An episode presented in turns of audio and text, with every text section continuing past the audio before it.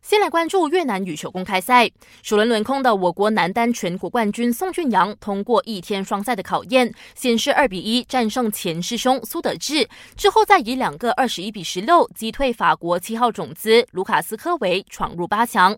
可惜师弟陈家伟和自由人黄俊阳无法延续盛世，止步十六强。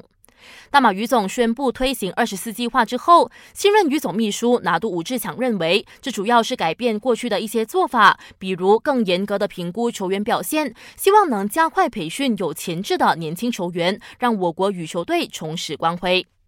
多维西奥索恢复健康了。杜卡迪骑士多维西奥索日前在二零一九赛季 MotoGP 世界摩托车锦标赛英国站发生车祸，幸运的是他已经摆脱伤势，确定能出战今天开跑的圣马力诺大奖赛。你可以扭开 Astro 频道八幺五或八三五观看一连三天的赛事，也可以透过频道二零零或 Astro.com.my/shop 签购 Astro 体育配套。